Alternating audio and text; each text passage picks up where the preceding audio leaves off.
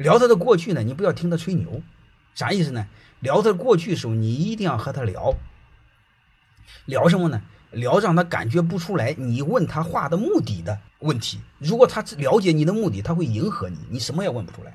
你比如你问他这人人品怎么样，报你 答案嘛，你还问吗？你不用问都知道答案，能明白吗？你比如你带团队的能力怎么样，这就有病。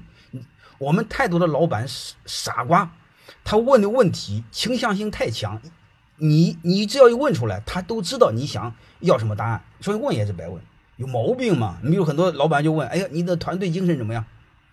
啊，你团作团队合作能力怎么样？嗯，你人品怎么样？你人缘怎么样？这纯粹是有病。这问题是没有用的，因为倾向性太强，谁都知道怎么回答，好吧？不应应该不应该这么回答。你比如你应该这么回答，你比如很简单的问他一个。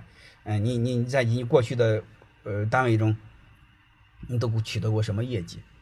啊，嗯，他说我取得很好的业绩，你能不能用数字描述一下？啊，你去年一年做成了多少业绩？你团队做成了多少？然后你公司做成了多少？你排名第几？你单位有几个部门？能听明白听明白这意思吧？这个背后是有逻辑关系的。如果他撒谎的话，短时间是能看出来的。